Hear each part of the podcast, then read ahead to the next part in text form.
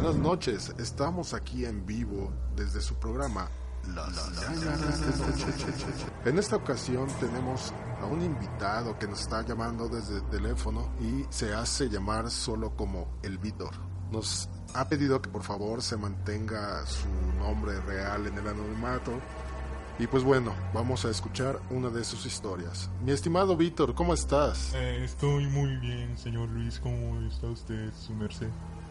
Muy bien, gracias. Dinos, aquí estamos a tus órdenes. ¿Qué nos quieres platicar? Bueno, yo le voy a contar una historia que realmente me hizo estremecerme, señor Luis. Esto comenzó un domingo en la noche.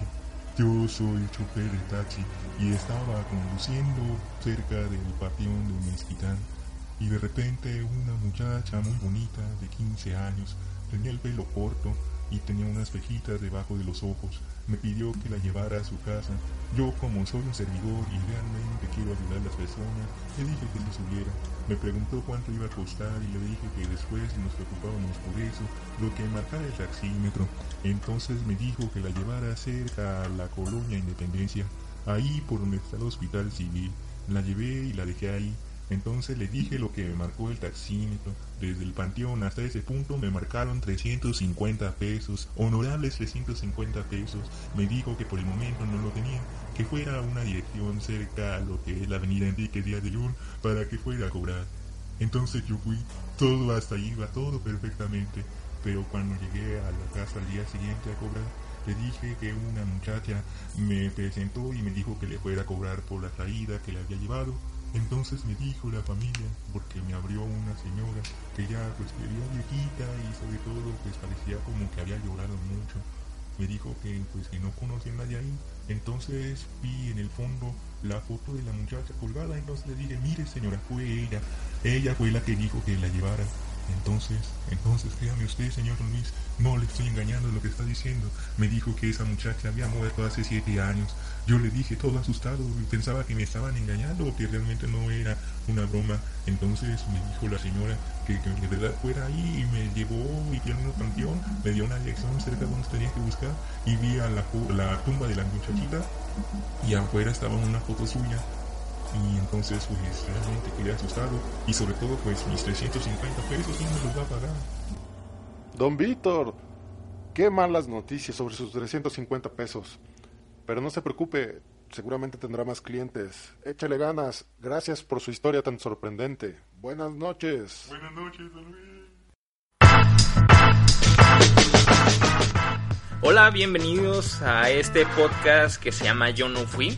Yo soy Víctor y a mi lado tengo a Luis. Hola, ¿cómo están? Yo me encuentro muy bien. Les comento que yo no fui es un ejercicio intelectual que hacemos entre Luis y yo, en el cual estamos tomando cada una de las letras del abecedario, seleccionamos una palabra, en cada quien va a seleccionar una obra de película y de cómic, donde veamos reflejada esa palabra en este tipo de obras. Ahora vamos a tratar, toca la letra F y seleccionamos el tema de fantasmas. Vamos a ver un cómic Luis, un cómic yo, donde vemos el fantasmas y una película Luis y una película yo, donde vemos el fantasma. Vamos a comenzar primero mm, analizando la palabra. La Wikipedia nos dice, los fantasmas en el folclore de muchas culturas son supuestos espíritus o almas errantes de seres muertos, más raramente aún vivos, que se manifiestan entre los vivos de forma perceptible, por ejemplo, visual, a través de sonidos, aromas o desplazando objetos principalmente en lugares que frecuentaban en vida o en asociación con sus personas cercanas. Eso es lo que nos dice la Wikipedia acerca de lo que son los fantasmas. Viendo otros significados, mm, aparece como si fuera lo que es una descripción de un diccionario, que los fantasmas o fantasmas es una figura irreal, imaginaria o fantástica y normalmente incorpórea, que alguien cree ver, especialmente imagen de una persona fallecida que aparece a alguien y también aparece como otro término como que es una imagen o idea irreal creada por la imaginación, especialmente la que está impresa en la memoria de forma atormentada. Ahora vamos a tomar lo que es etimológicamente de dónde viene esta palabra. La palabra fantasma viene del griego que fantasma también, estos griegos tan parecidos a nosotros. A través del latín eh, se después se modificó a la palabra fantasma, pero se escribiría como P-H-A-N-T-A-S-M-A. Aquí la palabra griega viene del verbo fanein, que aparece con fanain. Significa brillar, aparecer, mostrarse o hacerse visible, visible. Y viene del sufijo eh, ma para determinar una acción. Por ejemplo, axioma, morfema y poema. Mm, se puede indicar que etimológicamente fantasma significa lo que se muestra, lo que se ve, lo que se hace manifiesto. Ya después con el tiempo, eh, lo que es la palabra fantasma se le empezó a dar una, un tipo de aseveración un poco diferente. De forma poética, muchas personas referían como algo que te impidía hacer alguna cosa, como un fantasma de algo o algo que queda ahí guardado en tus recuerdos y, y realmente que tendría que desaparecer eso en sí significa lo que es la palabra fantasma, tal cual, y también la etimología. Algo curioso que quiero pues presentar sería lo que es su, su traducción literal a lo que es el, a las palabras inglesas como fantasma. Fantasma, pues en inglés se podría indicar que es phantom, pero por ejemplo, uno de los ejemplos que vamos a desarrollar aquí, adelantando, la, es la película de los Ghostbusters, en el cual, pues, por ejemplo, aparece lo que es la palabra ghost. La palabra ghost viene de lo que es el inglés antiguo eh, se pronunciaba como Gast y está también relacionado con lo que es el, el, alemán también antiguo donde se tenía lo que es la palabra Geist en el cual pues se puede se puede interpretar como como que significa mente, espíritu, fantasma. Igualmente, por ejemplo, la palabra Ghost también se podría indicar que significaría más la manifestación de lo que está ya muerto, de lo que ya no está. Tiene que ver algo como un espíritu chocarrero. En cambio, lo que la, la de la palabra fantasma, en lo que se puede indicar que es en español, tanto como puede significar eso, como también puede significar otra situación que no precisamente tiene que ver con lo sobrenatural, sino como un recuerdo, algo que se manifiesta, porque técnicamente la palabra etimológicamente tiene que ver como algo que se manifiesta, algo que se deja ver. Por ejemplo, cuando nosotros hay veces en las casas vamos a dormir y dejamos un queso eh, afuera, despertamos y vemos que el queso está mordido, está casi acabado de comer, esa es la manifestación, se puede indicar que ese queso mordido es el fantasma de que hay un ratón y no precisamente el ratón está muerto o hay otra persona viviendo ahí que aparte que no eres tú y te puede sorprender porque a lo mejor estás pagando la renta de alguien más que no es un ratón el, lo que es, pues sí, eso es lo, sobre todo lo que a mí me, me entusiasma, de que nosotros en español tenemos tantas palabras y en esa ocasión usamos una sola palabra para dos cosas, como lo que es los, las manifestaciones de los muertos vivientes, como algo que deja ahí, que algo que se queda ahí atorado. Vamos a ver dónde vemos cada uno de estos en los ejemplos que ponemos cada quien. Acerca de la obra que voy a poner primero como cómic, va a ser un cómic japonés que se llama Ghost in the Shield.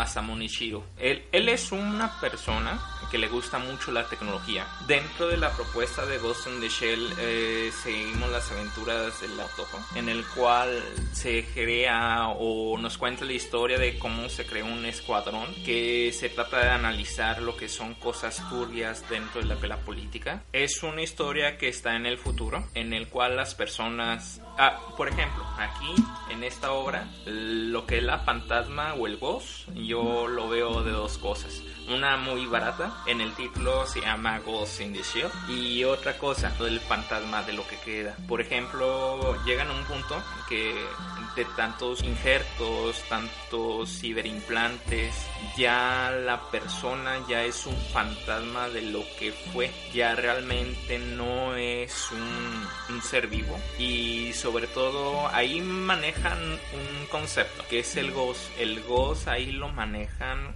muy filosóficamente qué es lo que te hace ser tú, qué es lo que eres tú. Por ejemplo, llega en un punto en que todo se va a digitalizar, hasta la misma vida, hasta el mismo conocimiento hasta lo que es el alma. Esa alma que se digitaliza va a llegar a una parte, pedazo de ella, que no se tiene que tocar porque eso es la esencia de ti. Es la esencia de ti. A eso le denominan el ghost esa parte no se toca. Eso es como un tabú. Se podría indicar que es un tabú. No se toca. Dentro de la historia manejan que va a llegar una persona que a lo mejor va a empezar a manipular esa parte y la mayor parte del libro va a tratarse de desear, como de tratar de ver qué es lo que está pasando con este tipo de hackeo. Igual de una situación muy filosófica en el cual puedes decir que, que es una persona, ¿no? Los recuerdos, bueno, no relacionado aquí. Por ejemplo,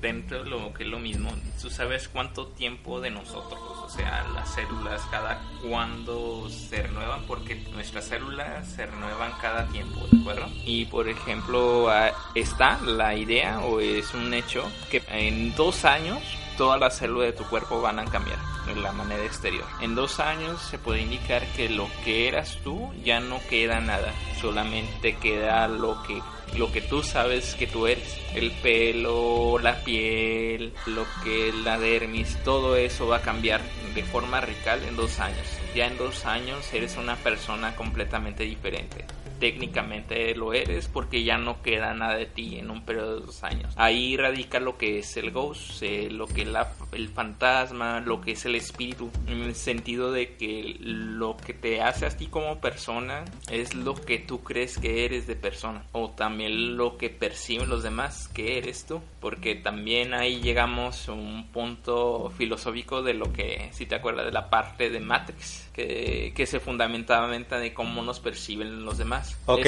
sí. Eh, de cómo veías a la gente dentro de la nave, todos mugrosos y hediondos, pero al momento de entrar a la Matrix todos eran elegantes, traían las mejores ropas, las mejores marcas, los mejores lentes, las mejores botas, las mejores armas y las mejores técnicas que estaban ya precargadas a su sistema, ¿no? Bueno, también, por ejemplo, ahora hay una serie ahorita en el cual se trata de que una persona está desapareciendo porque la gente se está olvidando de ella. No me acuerdo actualmente cómo se llama. Era una es una muchacha que era una actriz y de repente ella la gente la está dejando de ver porque dejó de salir en la televisión. Y realmente ella lo que quieren es que se olviden de ella un poco pero solamente un poco. Pero llega un punto en que nadie en que nadie le hace caso. Y ya por ejemplo no se puede relacionar en el sentido de que quiere comprar algo no puede porque no la ven. Y ahí se toca el punto de que por ejemplo qué es lo que perciben las personas de los demás de ti por ejemplo lo de la misa España, la que ganó, lo perciben como mujer, legalmente es mujer, pero por ejemplo ahí su voz a lo mejor siempre había sido mujer, pero no se percibía así y ahora como todo la perciben como mujer, ya, se, ya es una mujer 100%. Ah, yo ahí tengo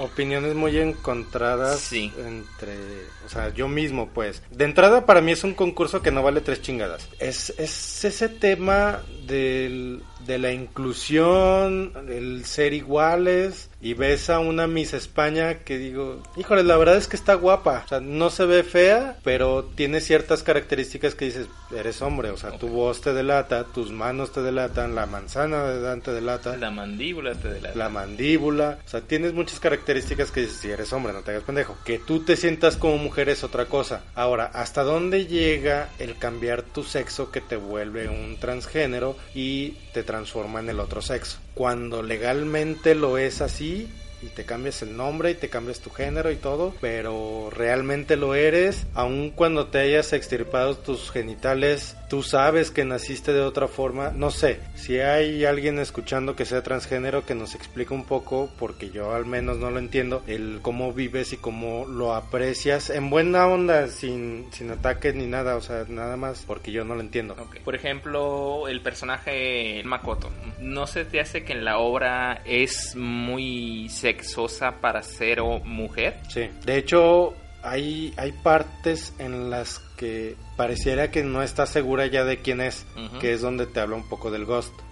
Tengo tantos pedazos de metal y de circuitos y demás, me han hecho tantas modificaciones que ya no estoy muy segura de lo que soy. ¿No has conocido mujeres que actúan más como hombres que algunos que conoces? Sí, y conozco hombres que son más femeninos que muchas mujeres que conozco y son heterosexuales. Sí, exacto. El, eh, por ejemplo, el planteamiento que hace eh, esta obra nunca te deja claro, por ejemplo, en el primer tomo, nunca te deja claro cuánto tiempo tiene de modificaciones la, el personaje. Te deja muy abierto en el sentido que a lo mejor ella era un hombre antes. Lo que pasa es que también está escrita, bueno, está dibujada, escrita, eh, que fue en el 89, ¿no? Exacto. Del 89 al 90, si mal no recuerdo, son 12 tomos y salían trimestralmente, ¿no? Fue algo así mm. como año y medio o dos Fue, sí, salía publicada en una revista, lo compilaron todo en un libro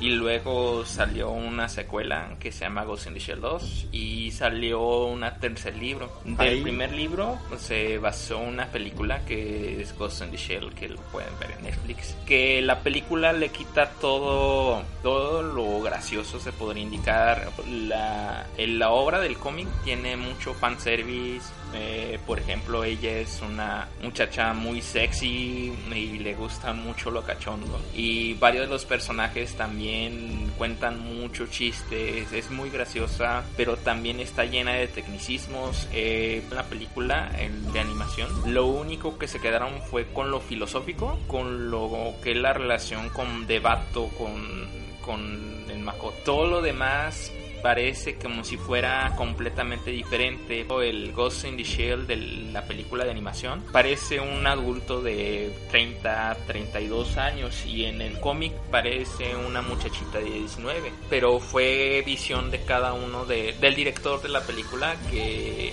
que quiso verla de esa manera. En cierta manera la esencia se queda. Aquí lo único que diría que no que me hubiera gustado que se viera un poco más en el en la película. Ese es el tido del chiste pero queda muy serio güey. Es como una película como para meditar pues una de las obras cumbres de la animación de forma o sea está a la misma altura de las películas de Ghibli o la película de Akira. En esa altura está esa película de Ghost in the Shell. Aquí por ejemplo Masamune Shiro es la obra original y por eso se, se alaba tanto lo que es esta obra aunque lo que es el dibujo difiera mucho de lo que fue la película. Sí el dibujo es es un tanto cómico. Digo, es es extraña, es parte de la cultura japonesa, ¿no? Tienes a las mujeres muy sexys, muy hermosas, muy es muy tema muy sexoso y ves a los hombres un tanto caricaturizados. Eh, creo que es parte de la cultura. A lo que yo me refería de los 80s, 90s es cuando querías decir las cosas, pero todavía no lo podías decir abiertamente porque aún mm. era un tabú. Mm. Hoy puedes decir sin problema o vagina y no pasa nada. En esos entonces era el pitirrín, el pajarito, la cosita, o sea, tenía que ser todo muy maquillado y para las fechas Tal vez, no sé. El autor lo que quería mostrar era un poco de homosexualidad o algo de sexismo o algo tabú que no se podía eh, mostrar y lo disfrazó de esta manera. A mí también me deja como muy abierto el tema de si es hombre o mujer. Es mujer porque lo ves tú asumes que es una mujer. Sin embargo, las actitudes de pronto se vuelven un poco masculinas o es el simple hecho de querer hacer sexualizada la obra. es que la obra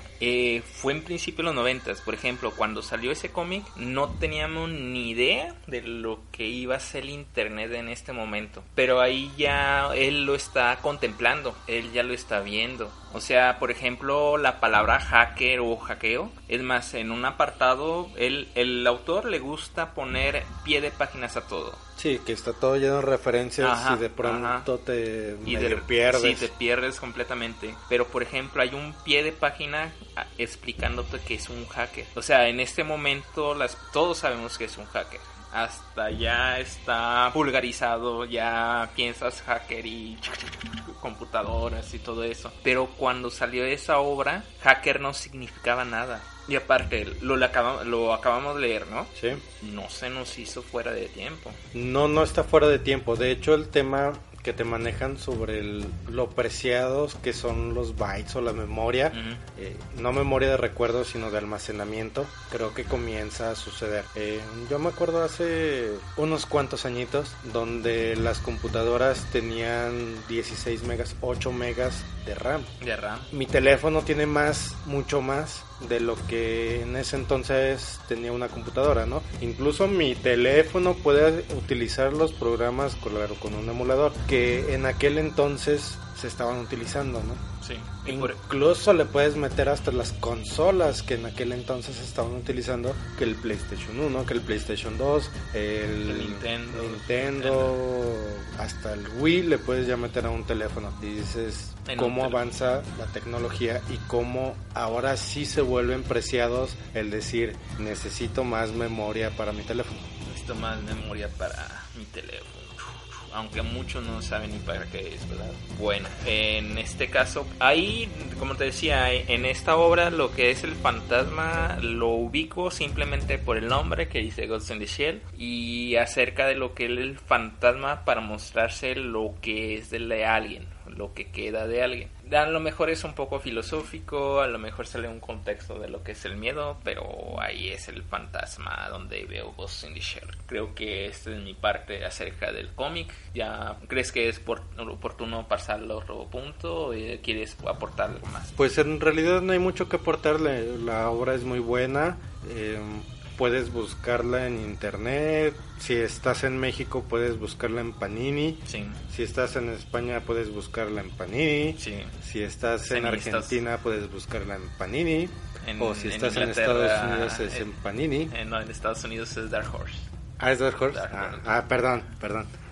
En Panini. Eh, Panini tiene esta obra en tanto idioma latinoamericano, español, o idioma español de España.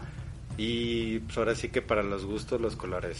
Anda, tío. Ándate. No, pero sí, léanlo. Y sobre todo la película, la primera. Ah, también en este año salió, el año pasado, una película live action- de live action donde sale Scarlett Johansson como la sargento. ¿Está buena? No está mala, pero le faltó profundizar. Y aparte hay algunos aspectos, por ejemplo, aquí te dejan, te platicamos que hay algunos aspectos que deja abiertos. En la película la acción no deja nada abierto. Es lo malo de cuando agringas una obra japonesa, ¿no? Mm, Como nos ha pasado con Dead Note. lo que me sacó de onda fue de que le pone puntos y comas a lo que está abierto en, la- en ambas sombras, tanto en la que es la animación, la película de animación, como lo que es el manga. Ah, te lo habían dejado abierto, pero ahí no, ahí te le ponen puntos y comas. Es azul, es blanco, tiene esto y esto, y ya. Árale, muchacho. Ay, chingar a su madre. Ya Sí. está chingando. Sí, sí. Bueno, Bueno, ahora, ¿qué trajiste tú de los cómics donde ve los fantasmas? yo me traje no un cómic, sino una serie de cómics. Este, estos cómics salieron en el 63 por editorial Gutenberg. El nombre es Tradiciones y Leyendas de la Colonia.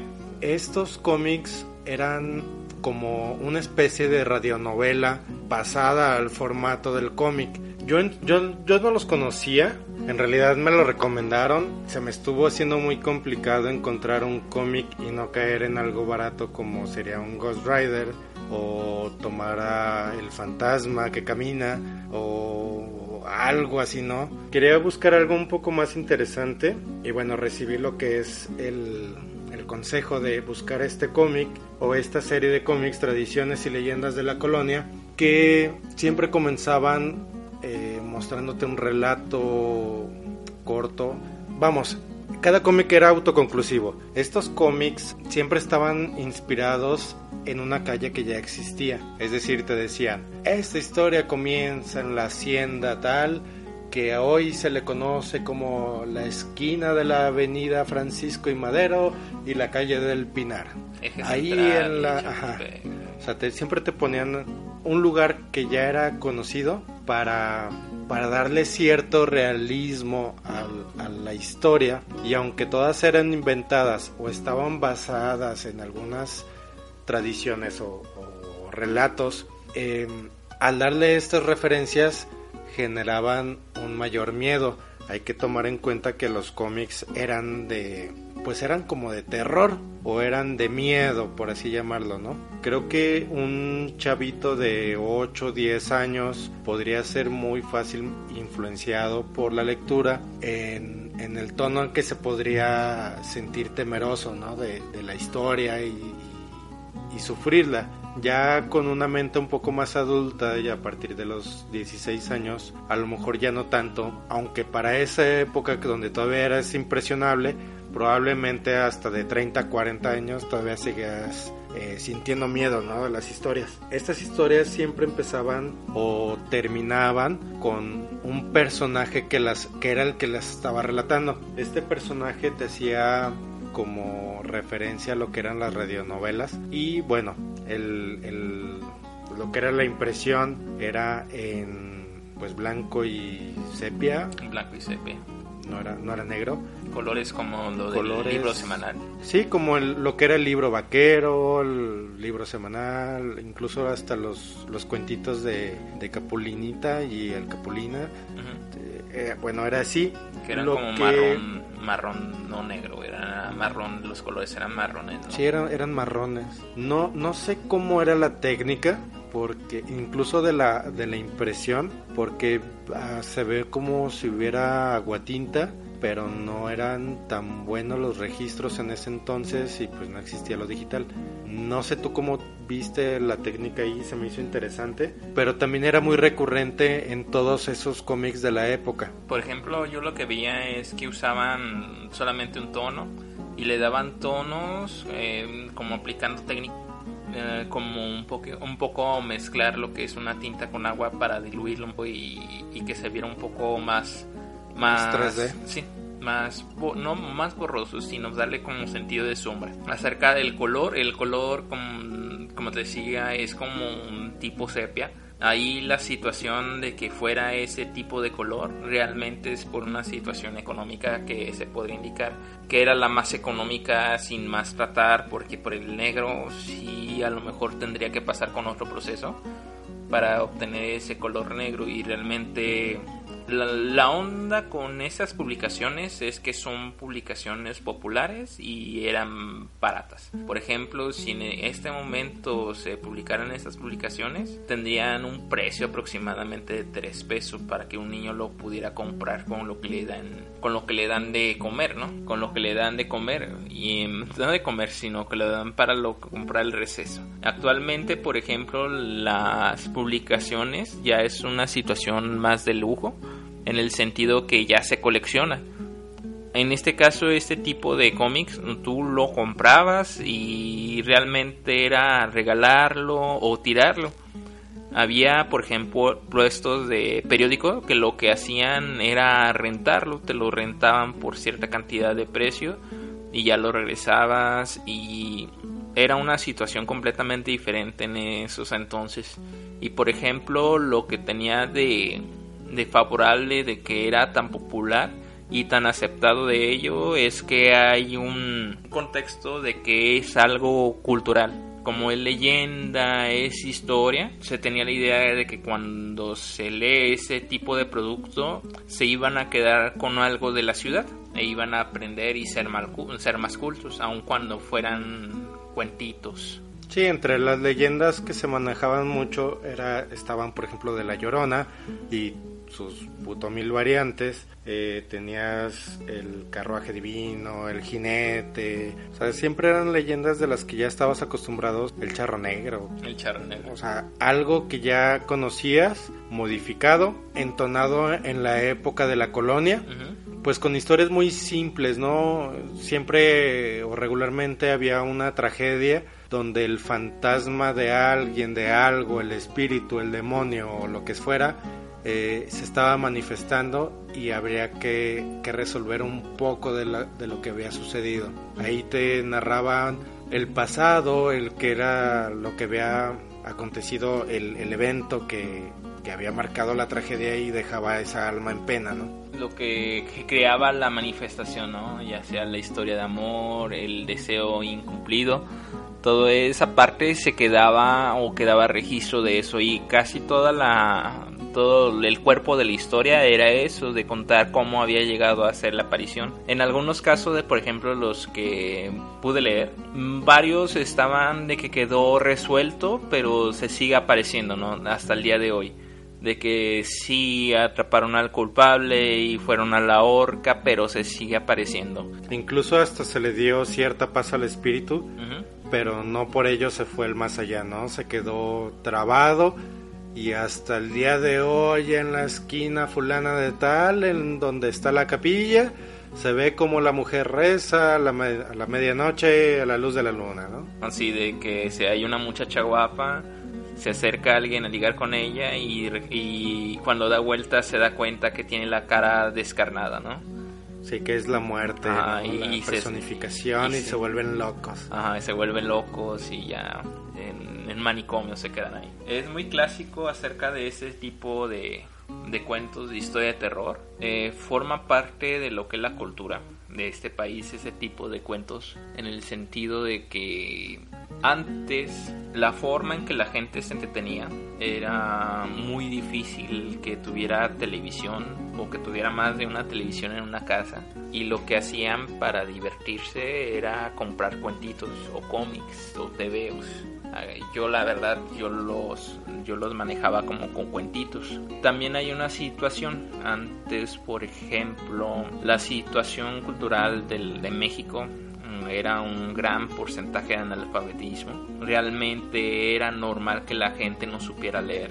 Y los cuentitos ayudaba que no era una literatura profunda, aparte te acompañaba acerca de monitos y con ellos se, se equilibraba y tenían un entretenimiento que no tenía la misma profu- profundidad de una lectura, por lo menos superficialmente. Este generó que los cómics fueron una forma de expandir ideas y, y generar una cultura que hay veces que ese tipo de cultura no, no muchos estaban de acuerdo como por ejemplo la modernidad la migración de la gente del campo a las ciudades, la forma en que las mujeres eh, que se salían de su casa e iban a trabajar, que se arreglaban, se pintaban, muchos, eso salía mucho de la forma de la cultura de las familias de cada uno de nosotros. Y por eso este tipo de forma de, de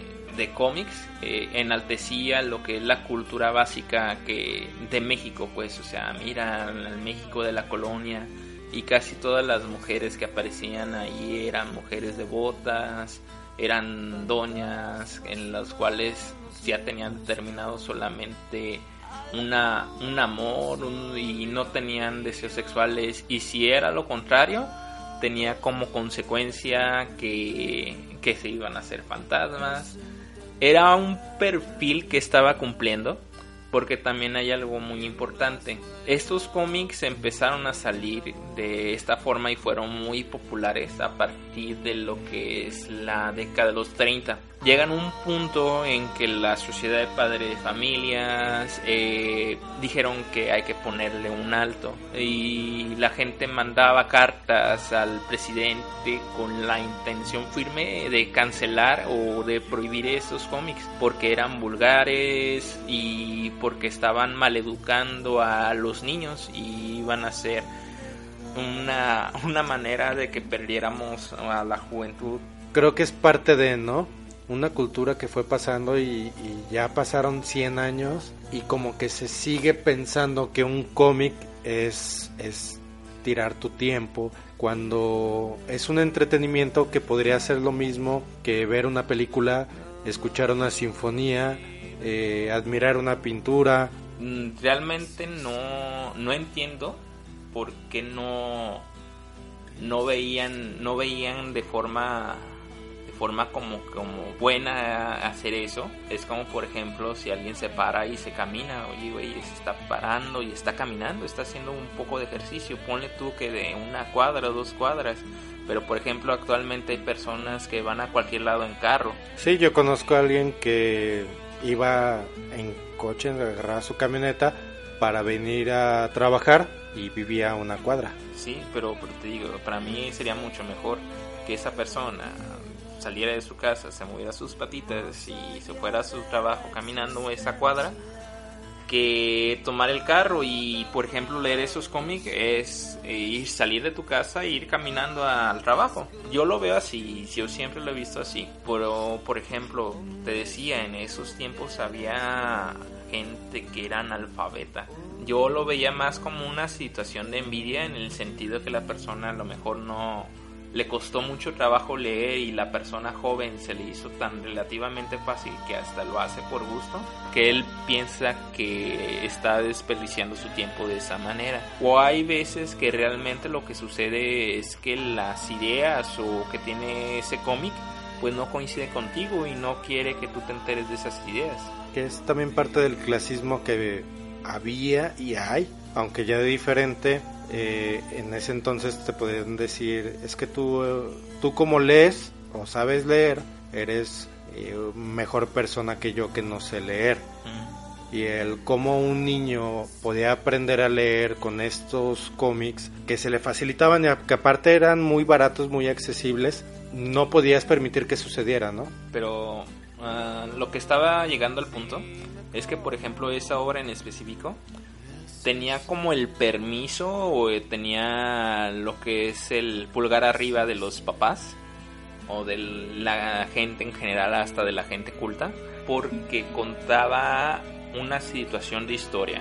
Por ejemplo las historias eran contadas de la colonia que son leyendas y sí pero también es una manifestación de cultura de arte en ese sentido uh, tenían como un permiso para hacer. Porque, por ejemplo, cuando salió ese tipo de, de cómics, también estaban lo que son las historias de, del Vargas Duché, como por ejemplo Rarotonga, sí, Lágrimas y Risas, que realmente lo que contaban es una historia de amor, una historia de entretenimiento corta, pero aquí como es una leyenda, hay un backlore, se pone un, un trasfondo de cultura, estaba permitido que se leyera ese tipo de cómics. Actualmente ese tipo de cómics no sé cómo lo perciben los coleccionistas.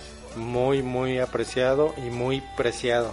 No, yo no tengo la información Digo, yo sé que esos cómics son de colección porque obviamente ya no hay. La última publicación fue en 1983. Eh, la historia era el monje depravado y el falso fraile.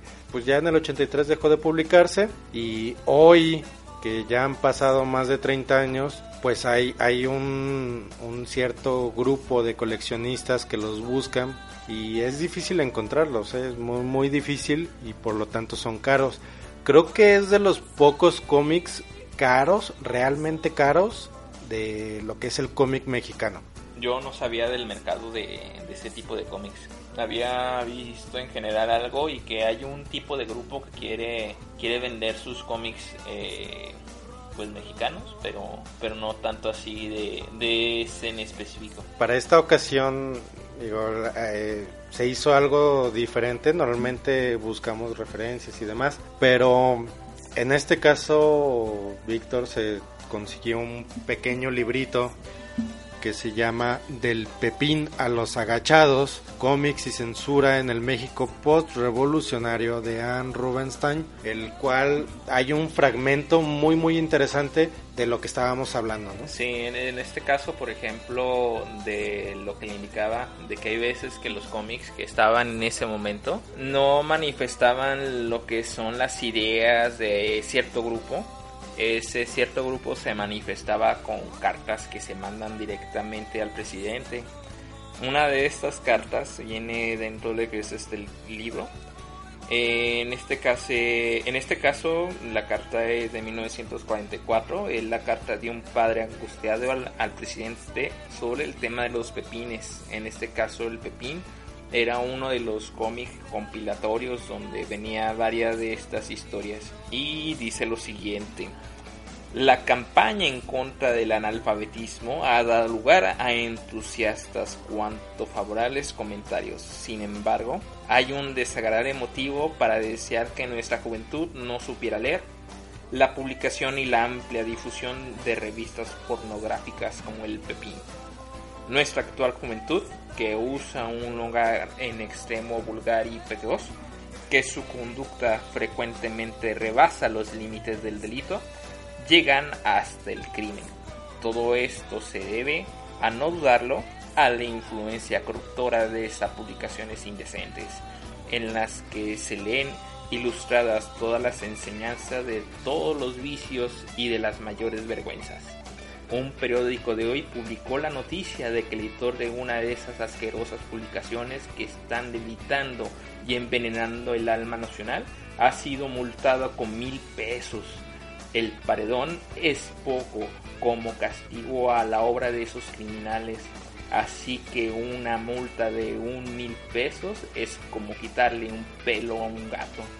Me he visto en el caso de retirar a mi hija menor de la escuela en donde estudiaba porque tuve conocimiento de que una de las alumnas alquila a un centavo a las demás el pepín y otra de esas revistillas es preferible que mi hija pierda este año escolar a que haga de ella una prostituta. Para el año próximo tendré que hacer el sacrificio de llevarla a una escuela particular en donde con verdadero celo y plena justificación vigilen que eso no llegue a manos de las alumnas.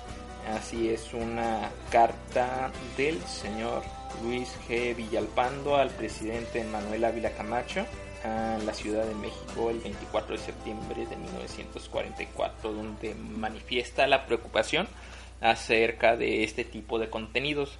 Y este tipo de cartas creo eh, provocó que se generara como un tipo de censura, que es como un tipo de, se podría indicar que de apartado que se encargaba de, de vigilar cuál era el contenido de las revistas y los cómics y darle palomita arriba o decir si no no entraba. Por ejemplo parte de lo como una persona como editor una, parte de pagar sus, su dinero a los distribuidores tenías que llevar esta copia y que te la autorizaran y por ejemplo la publicación de la que estamos hablando en este momento de las leyendas tiene el punto bueno en el sentido que es cultural solamente porque el sentido de que habla de una época de la colonia ya con eso tiene su palomita de arriba.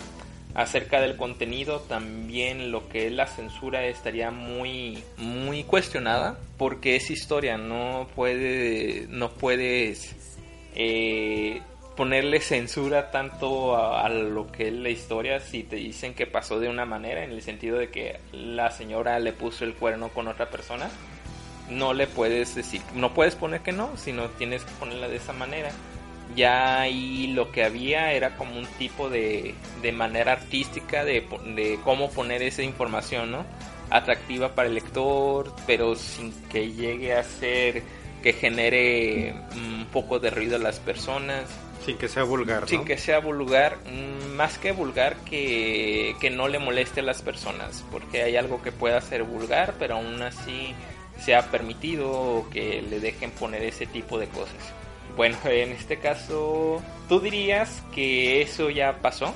Sí, ya pasó ese tipo de época. Eh, lo que es el control y la censura acerca de lo que es en este tipo de cómics en México, eh, en cierta parte fue una situación de una mascareta para que la gente pensara que se le estaba dando algo que quería. Eh, las personas van avanzando y tienen sus ideas extrañas de pensar que dirán que no, pero por ejemplo lo que es el gobierno de México siempre ha sido un poco, pues realmente ha sido inteligente, le da tole con el dedo a las personas y a las personas que son fuertes las somete y se hace cargo de ellas. Y a las que no, decir, les hace como un engaño para pensar que tienen lo suficiente para estar en paz.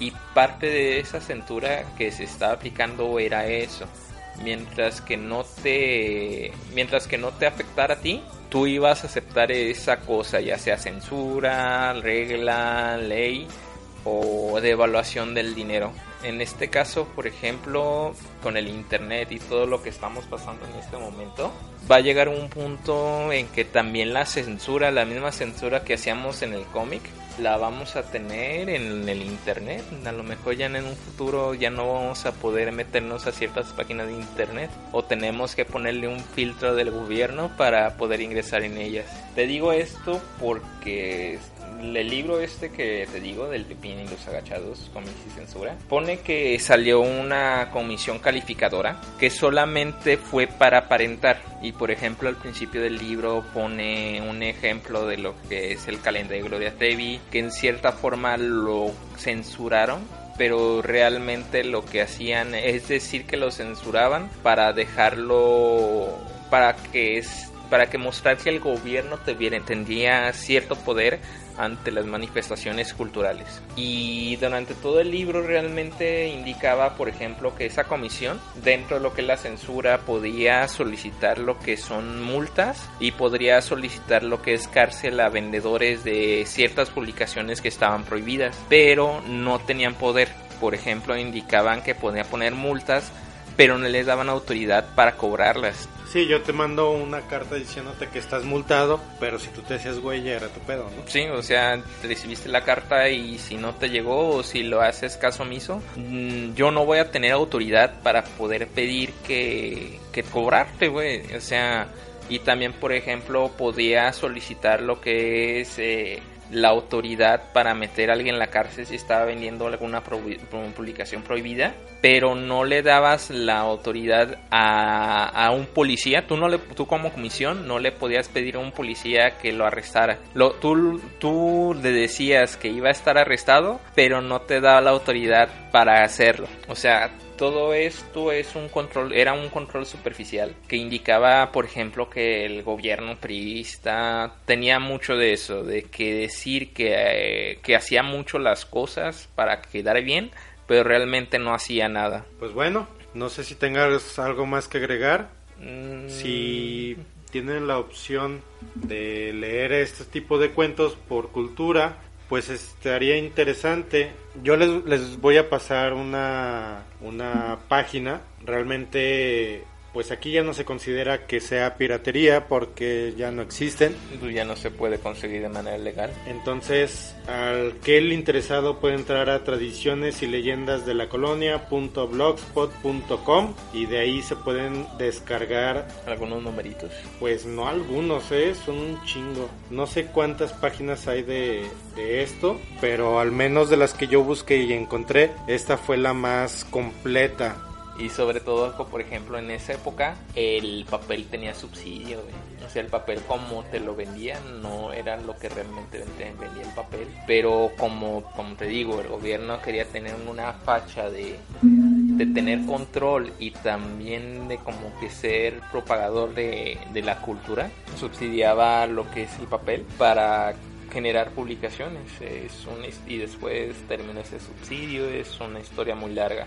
de lo que es el gobierno de México. Y hasta ese pequeño punto como lo que son los cómics y la historia está sigue estando ahí eso no sí tan así que muchos de nuestra generación crecimos con cómics así como algunos de la generación pasada crecieron con ellos y conforme pasa el tiempo parece ser que son más no ojalá que sea así yo sé que en algún momento va a desaparecer lo que es el cómic impreso, pero por lo menos sé que el cómic como tal va a seguir adelante mucho tiempo, ¿no? Sí, por ejemplo en el sentido que nosotros siempre que nos sentíamos tan alejados de lo que es el, la política y todo eso y realmente todo está atado, ¿no? Sí, sí, sí. Desde el papel subsidiado que al terminarse ese subsidio generó una, una pequeña desaparición ¿no? del cómic, ese fantasma de que fueron 10, 15 años, 15 años donde no hubo cómics en México.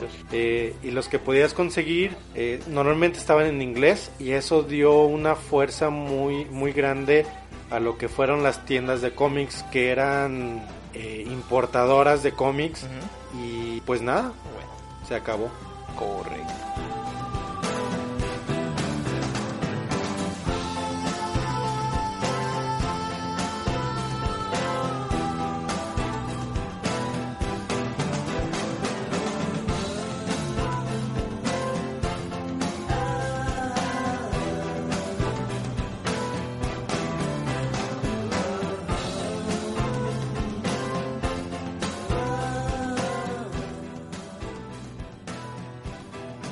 Ahora vamos a hablar sobre las películas en las cuales vemos los fantasmas en ellas. Voy a comenzar yo.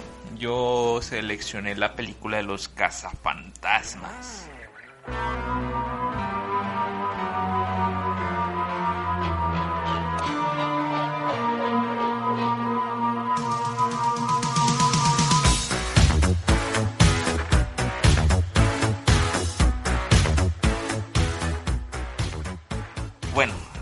De los cazafantasmas sí tengo que explicar que va a ser la primera porque el año pasado salió la película de los cazafantasmas en la cual los protagonistas en vez de ser hombres eran mujeres. La que voy a hablar es la película que salió en 1984 en la cual está protagonizada sobre todo por Bill Murray, Dan Aykroyd, Harold Ramsey y Amy Hudson, en la cual podemos ver un grupo de hombres que eh, proclamados. Actualmente se vería como que es un concepto machista por las cosas que han pasado, pero realmente no era así. Simplemente estas personas, yo por ejemplo los conocí o me di a entender a ellos, pues por películas de comedia. Sobre todo, pues estas personas trabajaban en un programa que se llama Saturday Night Live.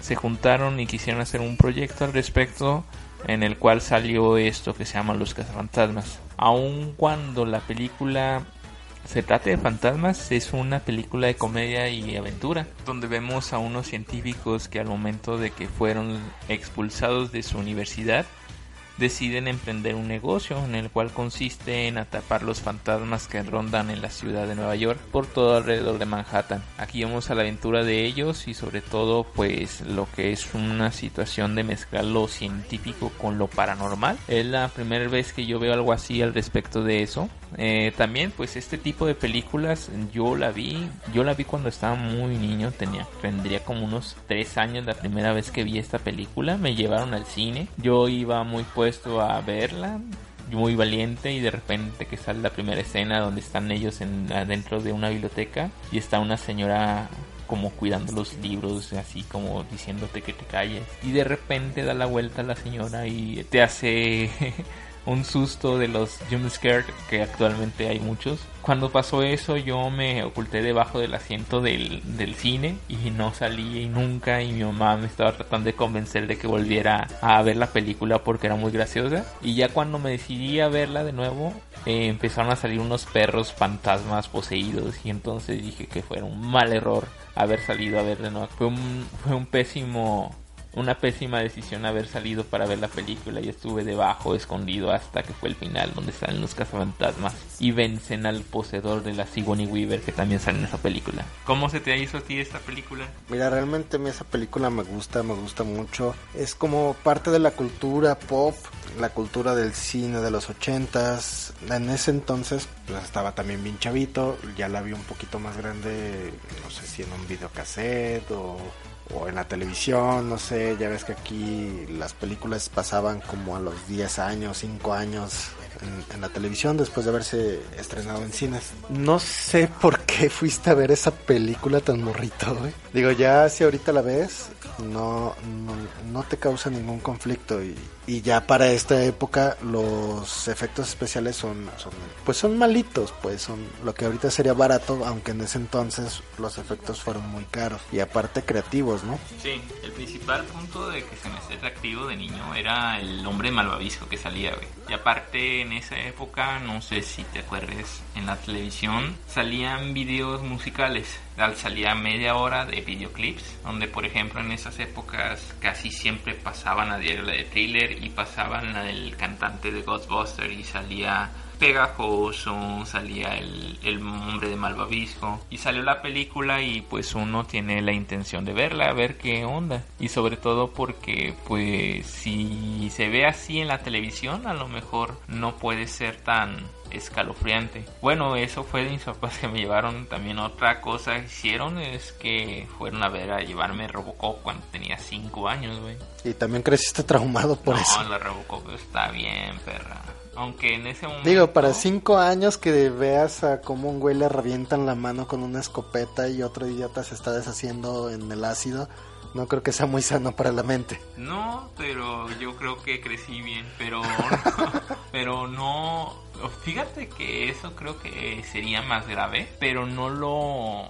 Es que como hay películas de acción, de Rambo, de Schwarzenegger, ya te familiarizaste con ese tipo de violencia. Y sobre todo, por ejemplo, de... Al fin y al cabo, lo del hombre derretido, pues qué tanta diferencia puede haber con ello, con un zombie de que salía en, en el video de thriller. O sea, como que nos familiarizó esa parte, pero no sé por qué así el susto, el miedo por ese tipo de cosas de fantasmas, No, o sea, no me asustó lo de ese apartado de Robocop, no, porque técnicamente ahora lo ves y ya lo ves al tiempo y tal vez pudo haber sido, tenía que haber sido igual impactante ver a ese tipo de, de hombres que le explotan la mano o hombres que le cae una, una, una tonelada de, de, ácido y se están derritiendo más que una señora leyendo y se voltea y te dice creo que tendría más impacto lo de Robocop más que lo de los cazafantasmas. Pero a mí me impactó más lo de los cazafantasmas, güey. Creo que en cierta forma es el cómo lo percibes, o, mejor dicho, el cómo lo modificas en tu mente al saber que es algo paranormal eh,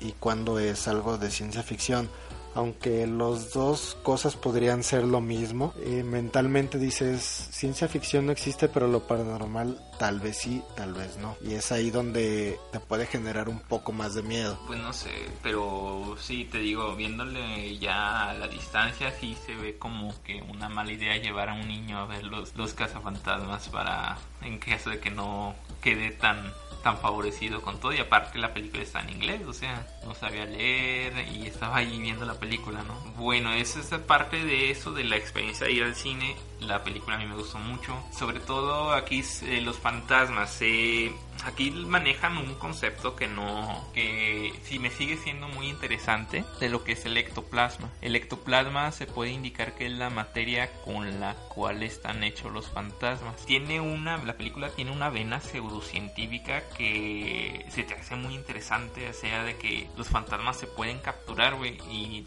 y por ejemplo eso de los ectoplasmas, yo pensaba que se lo habían inventado para la película, pero eso del ectoplasma tiene años. Bueno, desde el de principio del siglo pasado, en el cual los estudios paranormales, en cierto punto había personas que los estudiaban para demostrar que eran charlatanería, pero había personas científicos que llegan a la conclusión de que no, que siempre había algo más ahí, aunque no siempre de procedencia paranormal o, o, de una situación extrema, sino que era algo que no se había estudiado en ese momento. Bueno, varios de estos estudios decían que en las manifestaciones de los medios aparecía cierto líquido, gel, blanquecino, frío, en el cual se manifestaban en los mediums que hacían contacto con los muertos o también cuando había algún tipo de sonido. Se tomaron las muestras, hicieron estudios y ese líquido se llamó ectoplasma. También muchas personas indican que ese tipo de ectoplasma puede ser creado para que así sea mucho más fácil hacer el llamamiento, si podemos indicarlo así, de algún muerto, de algún ser para que pueda haber alguna manifestación. Por ejemplo, cuando te enteras de esto, tú empiezas a saber que pues realmente esta situación del, del fantasma y de la curiosidad de las personas por saber más de lo que está pasando a su alrededor y sobre todo cuando vayas a hacer el más allá,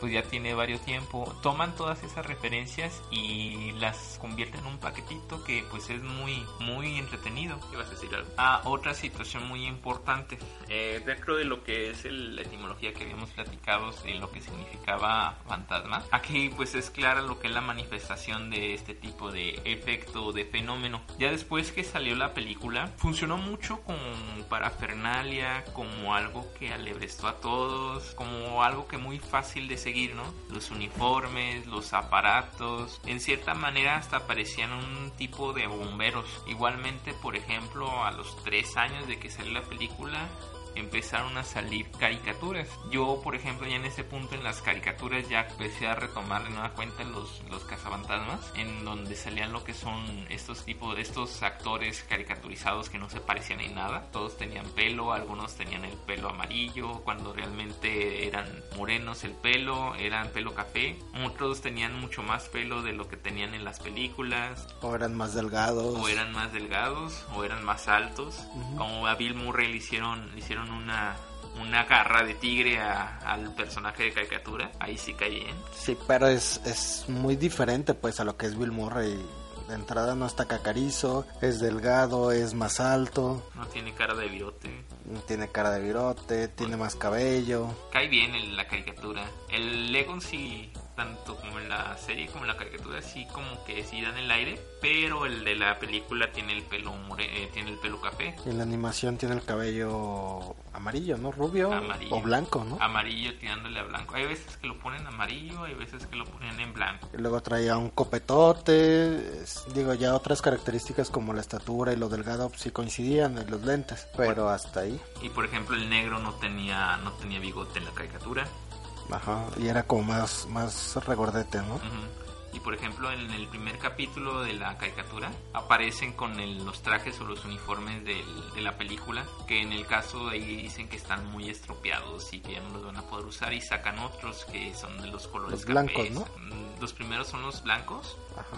Y luego salían uno con un color café, amarillo, azul y un blanco, nada más uno tenía el blanco. Y empezaron lo que son las aventuras a, a- a salir de esa manera, solamente que por ejemplo en la caricatura las referencias a las leyendas son mucho más concisas. Tienen lo que es el atenuante de que eran caricaturas, pero realmente eran mucho, se generaba mucho más miedo que la película. A lo mejor porque estaban basadas más en otro tipo de leyendas, ¿no? Leyendas más urbanas. Porque, por ejemplo, la película te habla, te hablan de culturas eh, babilonios, Mesopotamia, y aparte te mezclan varias culturas de, de ese tipo. Un tanto como sucedió en esa época donde o no se investigaba o simplemente tomaban a la población o al espectador como un idiota y le ponían tan solo un nombre X, ¿no? Es como si mezclaras a Zeus con Marduk, donde dices, güey, uno es Asia y el otro es Europa, o sea, nada que ver. Pero ah, en la película sí lo manejaban. La animación te manejaban historias un poco más locales, más locales de Estados Unidos, como el jinete sin cabeza, que, bueno, eso, es, eso fue heredado de Inglaterra.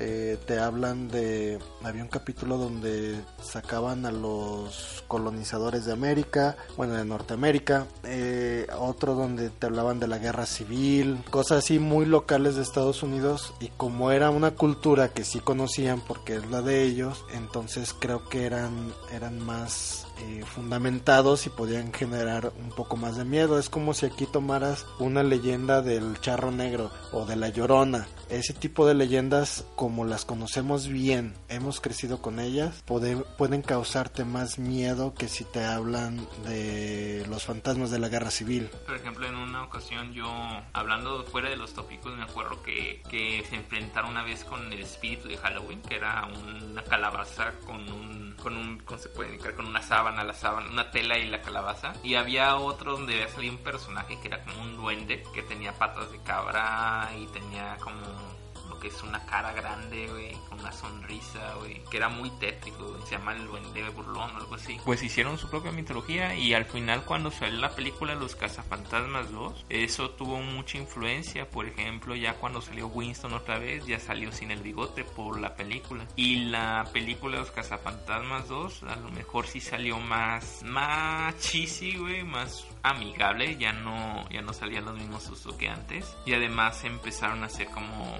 por ejemplo, que se movía la, la estatua de la libertad. A mí eso se me hizo bien como un vlog, güey, cuando llenaron toda la, toda la estatua de la libertad con una baba, una baba de buena onda, güey. Y, y por la buena onda empezó a moverse la estatua. Está bien, a lo mejor eh, pues es comedia, hay que ser alegres. Y ahí salió, terminó lo que es la época de las películas. Ya después en las caricaturas siguieron eh, continuando lo que son las series. Sobre todo después salió una de los cazafantasmas, otra saga de los cazafantasmas.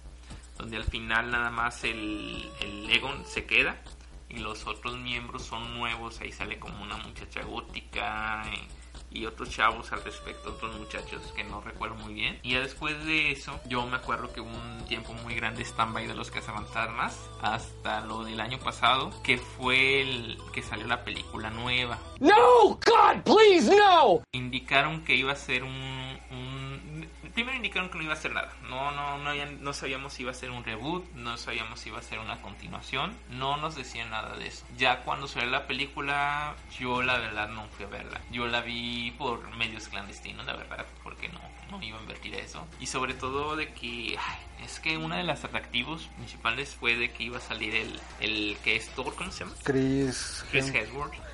Chris Hemsworth iba a salir, pero iba a ser el secretario, así como en la pasada las, los güeyes tenían una secretaria que era mujer, ahora las chicas iban a tener un secretario en el cual iba a ser el Eye Candy, güey. No, no te quiero decir que... Ay, pues, ¿qué te digo? No, no, no. Se me hizo muy, muy fingido todo, güey en el sentido de que del principio haber elegido solo mujeres, güey, hasta ese punto de que haber elegido a Chris Herwood como secretario, como tratando de decir algo, como que es pretencioso, pero pretencioso fingido, güey. Como que, como que alguien hizo un estudio de mercado. Ah, mira, tenemos este tipo de situación. Creo que tendríamos que hacer esto para abrir el mercado, abrir con los cazafantasmas, para que abran el mercado viejo pero que sean mujeres para que se acerquen más, para tener más mercado al respecto de las mujeres. Porque a las mujeres no les gustaban los cazafantasmas y ahora vamos a hacer cazafantasmas mujeres para que vean los cazafantasmas y así nos compren más.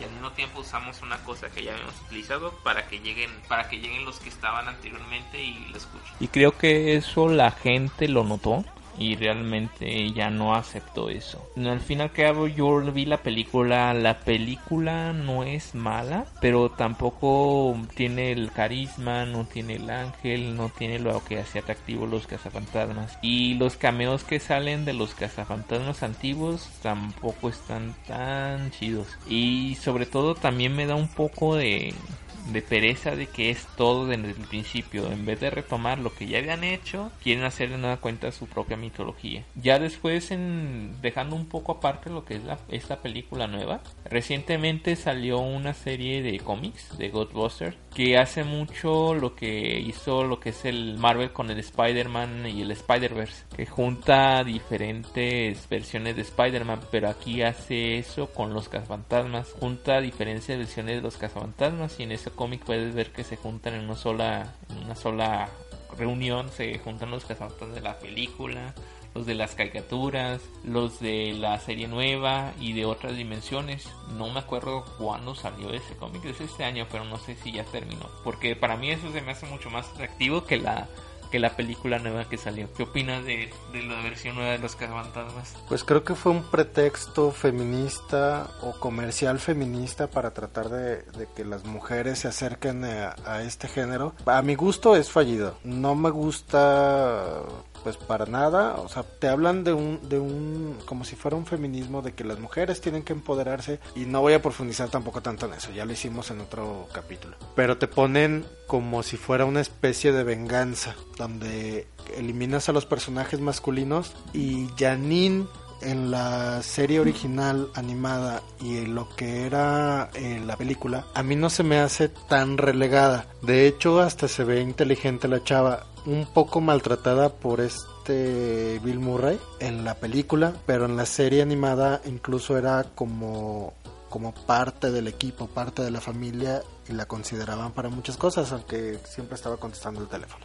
Pero no era tonta ni era inútil, era la persona que se Sí, era la persona que estaba ahí. teléfono, era la cara pública, la primera pues la primera impresión de los cazafantasmas. Sí, y cuando sacan esta película te ponen a un Chris Hemsworth como como tonto. Como diciendo, ahora las mujeres son las que son las protagonistas y el hombre lo vamos a hacer el relegado y aparte va a estar idiota.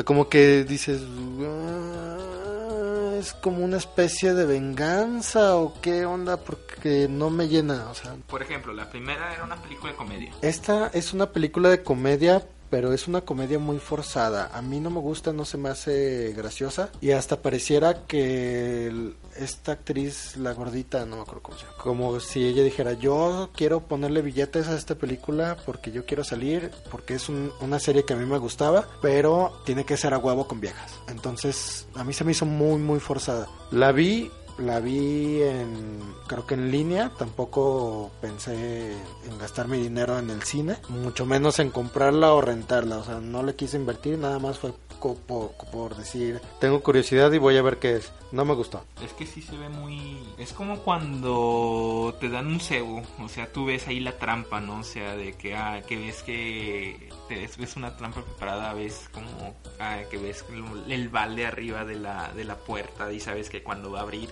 te va a caer el balde de agua encima cuando entres al salón. Y tú puedes ver eso. Ese, eso tú lo ves aquí en esta película. Y creo que no fui solamente yo el que lo vio, sino que todas las personas lo vieron. Y realmente no, la gente como que se hartó. Y por ejemplo en un punto creo que hasta dijeron que iba a haber unos cazafantasmas 2 de ese tipo de versión, creo que ya, ya no se ha hablado más de eso, creo que ya lo dejaron por la paz. Y creo que eso es lo mejor que se ha hecho. Sí, no, gracias, que les vaya bien. Bueno, esa es mi parte, creo que aquí terminado la parte de los cazafantasmas, donde veo los fantasmas en películas y la recomendación que hiciera. Si ustedes son muy jóvenes, algunos de los que están escuchando y no la habían visto, creo que es muy importante verla.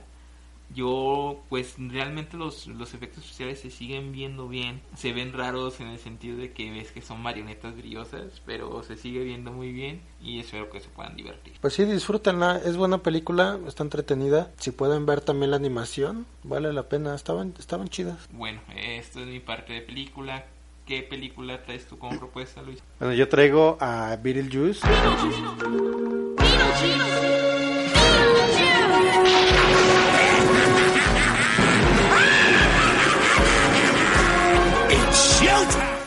Es una película gringa de Tim Burton.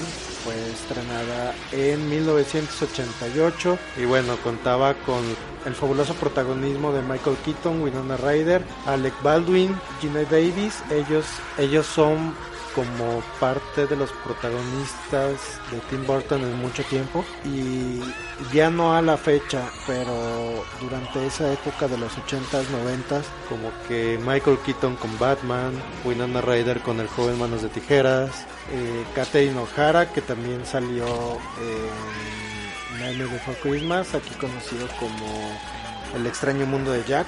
Y bueno, fue como sus actores de, esa época, ¿no? Finales de los 80s hasta mediados de los 90s en lo que estuvo trabajando Tim Burton. Tenía a estos actores, como siempre en casi todas las películas de Tim Burton, tiene a Neil, que es la maquillista desde el joven Manos de Tijeras hasta cuál fue de las últimas Alicia en el País de las Maravillas también estuvo trabajando con ella esta chica bueno esta señora ya está grande es la que siempre ha manejado los maquillajes de Batman de Beetlejuice de Alicia del el sombrerero loco ella es la, la que le da ese genio y me gusta mencionar de los maquillajes esta película yo la vi cuando estaba chavo con mi papá. Me gustó mucho desde entonces. La volví a ver para este programa. Se, se nos ocurrió a-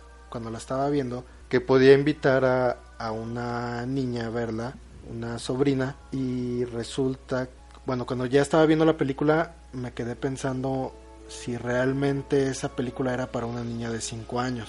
Creo que sucedió lo mismo que, que te pasó a ti con la película de los cazafantasmas. La niña estaba aterrada con las primeras escenas de Beetlejuice y es donde dije, híjoles, o estamos muy acostumbrados nosotros a la violencia, a, a lo que se supone causa miedo y lo hemos normalizado, o tal vez esta niña es demasiado pequeña. Yo creo que sí le causó un, un impacto y, y seguramente le va a causar miedo y, la dejé marcada de por vida, pero pues bueno, así se crece.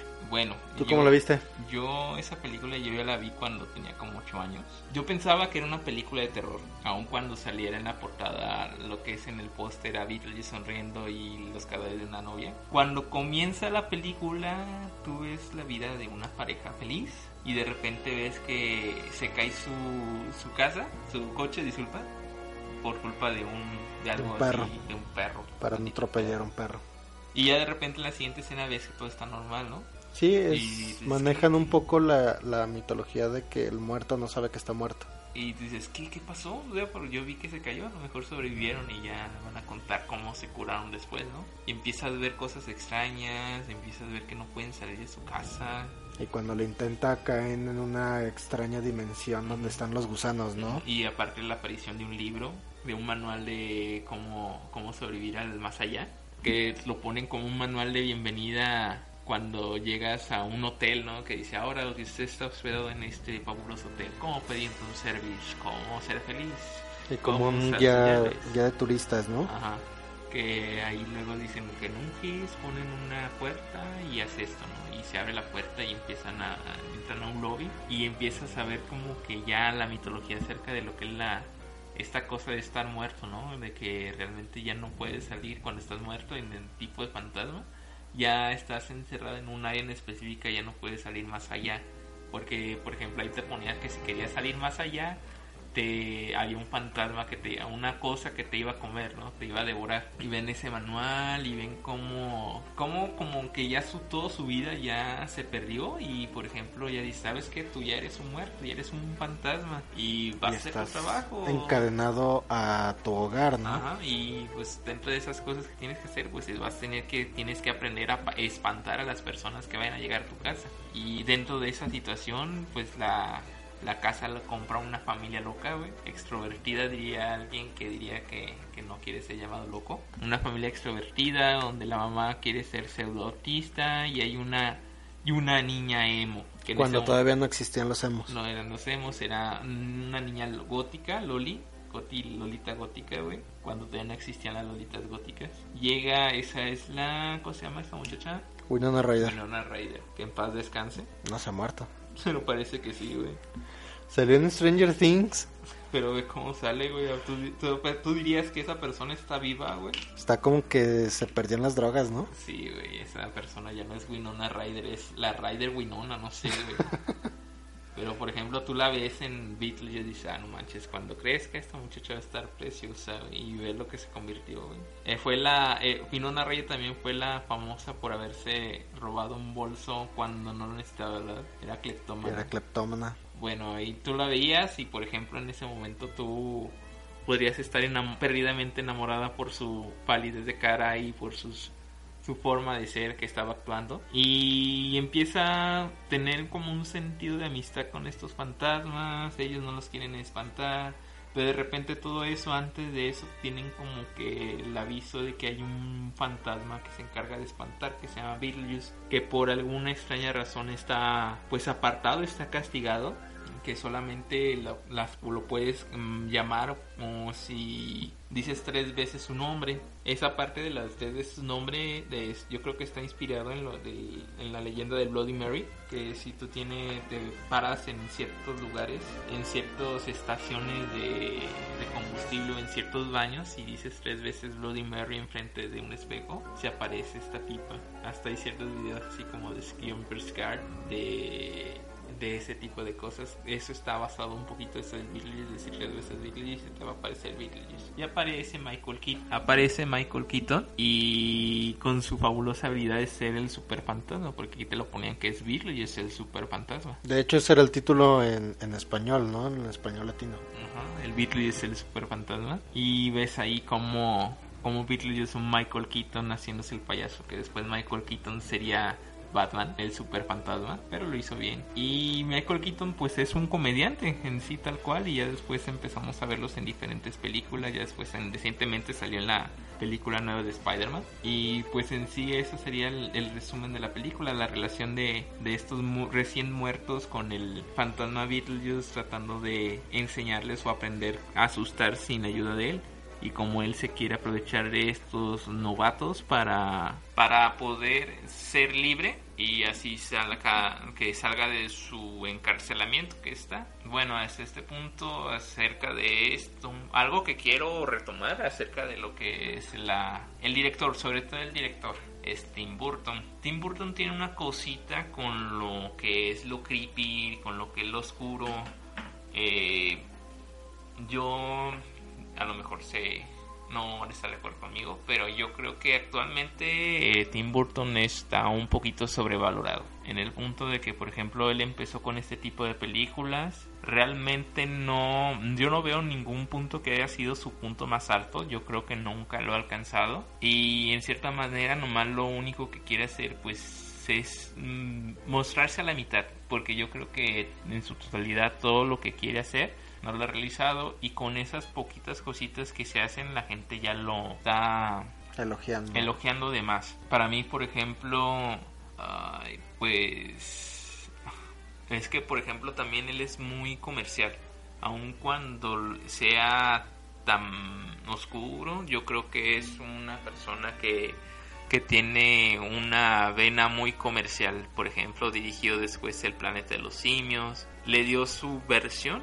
También en algún punto también estuvo postulado para dirigir la película de Superman, que al final él tenía un guion de Kevin Smith, eh, que fue el director de una película que se llama Clerks, que es una película independiente de blanco y negro, en el cual pues él es un megañoño y hizo una película con lo que juntó de la venta de un carro y con sus amigos y fue muy famosa. Pero sobre todo eso, para mí por ejemplo él tiene un poco más de valía que Tim Burton él escribió el guion, eh, se lo presentó a Tim Burton, no le gustó y al final lo que es ese tipo de proyectos se cayó debido a la, a la visión que él tiene. Y por ejemplo, Tim Burton, proyectos que no son 100% de él, realmente suelen ser un flop.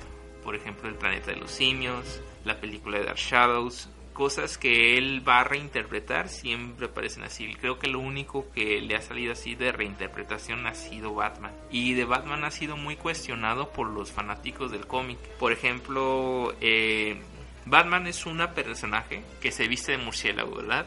Batman no es una persona que se cree murciélago. Porque, por ejemplo, en la película, en una de las películas de Batman, sale que Bruce Wayne se duerme colgado del techo debido a que es Batman. Pero y también por ejemplo de que los personajes o los villanos se sienten esas cosas. Por ejemplo el pingüino es un pingüino Gatúbela se lame las manos ronronea y hasta en su casa de tener una caja de arena donde hace las cosas que tiene que hacer.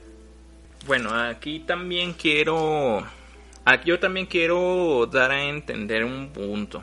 En algún momento a Tim Burton, yo le besaba las nalgas, güey, o sea, lo alababa mucho, güey. Pero era porque yo no conocía otras cosas. Lo que él mostraba me, me hacía ver un poco más, pues se puede indicar como un poco más aceptado, en el sentido de lo que es la oscuridad y en el sentido de lo emo en ese momento a lo mejor yo también en ese momento me, sentía como un poquito emo. Y desafortunadamente él se hizo moda.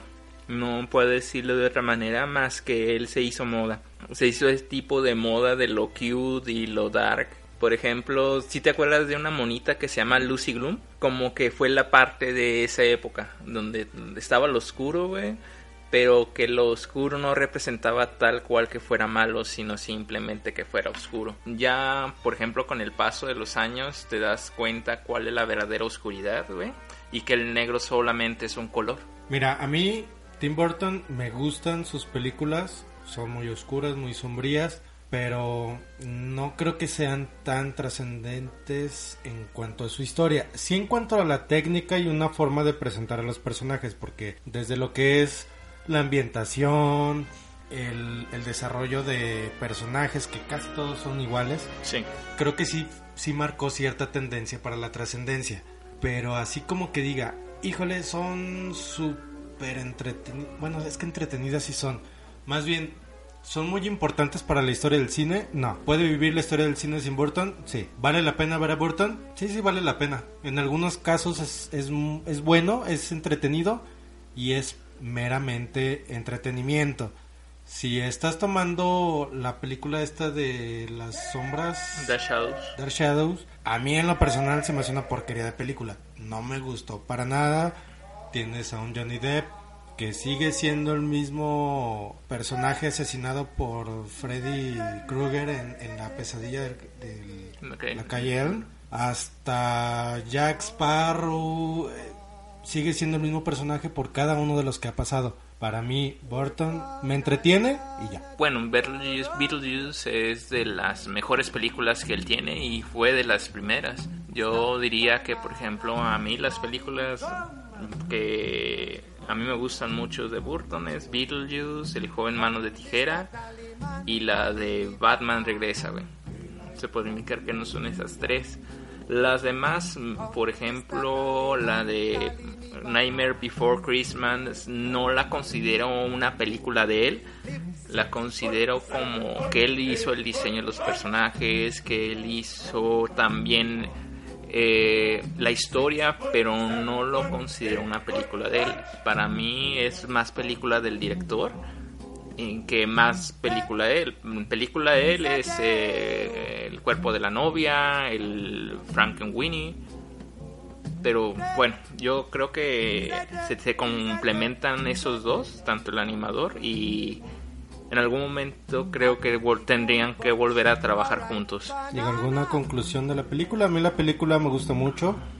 El personaje de Beetlejuice se me hace fantástico la personalidad que le da eh, es- Michael Keaton. Michael Keaton. Creo que si no hubiera sido Michael Keaton, eh, habría sido una porquería de película. Es el que le da esa fuerza y le da esa magnificencia al personaje. Mm. De ahí en más, híjoles, Winona Ryder en ese entonces se me hacía linda y ya. Pues sí. Y es obvio que los fantasmas ahí están en los personajes principales, ¿verdad? Nada más que ahí los personajes principales como que se vuelven secundarios y se opaca por lo poquito que sale de Beetlejuice. Ujú, Pero bueno, sí.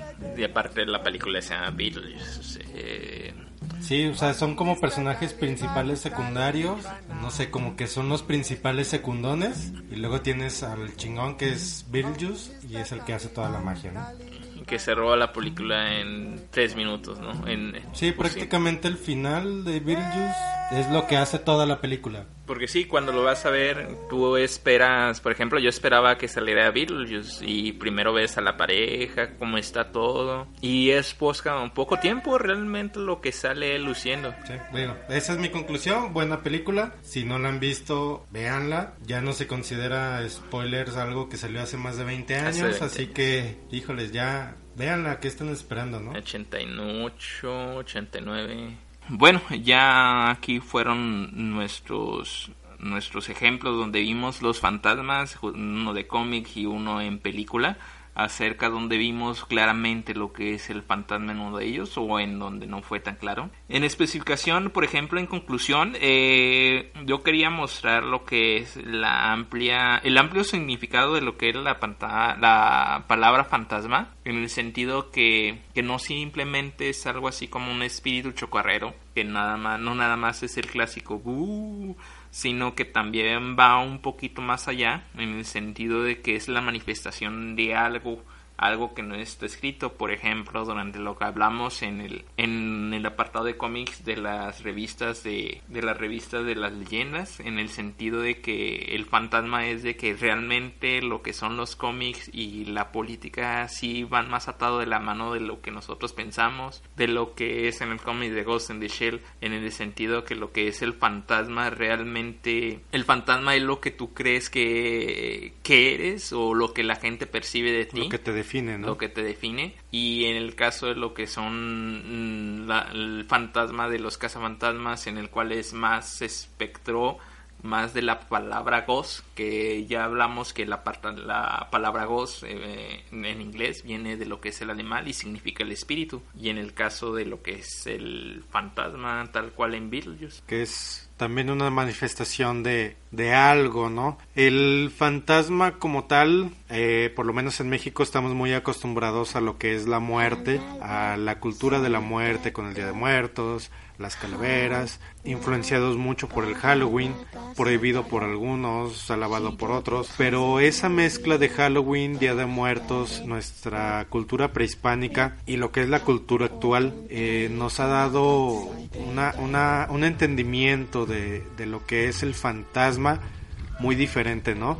El fantasma como tal, esa manifestación de algo sucedido, el, el pasado en el presente, mostrándonos lo que, lo que pudo en algún momento acontecer. Y lo que es el espíritu chocarrero, esas películas donde nos causa terror el payaso maldito Payaso. o el extraterrestre, pero a final de cuentas pues vienen siendo todos fantasmas, ¿no? El- el- la manifestación de La algo, manifestación de esa marca que deja en la pared cuando apagas la luz o simplemente un poco de la imaginación. Manifestación de tus miedos mismos, ¿no? Así es. Bueno, pues eso fue todo por hoy para el programa del podcast. Yo no fui. Yo soy Víctor. Al lado tengo a Yo soy Luis, y recuerden que diga lo que diga, yo no fui. yo no fui. Adiós. Bye. したらそしたらしたら花があるだよ誰も見たことない見えるはずもない咲くはずもない花が咲いてたしそこにやはりそこに確かにそこにそこに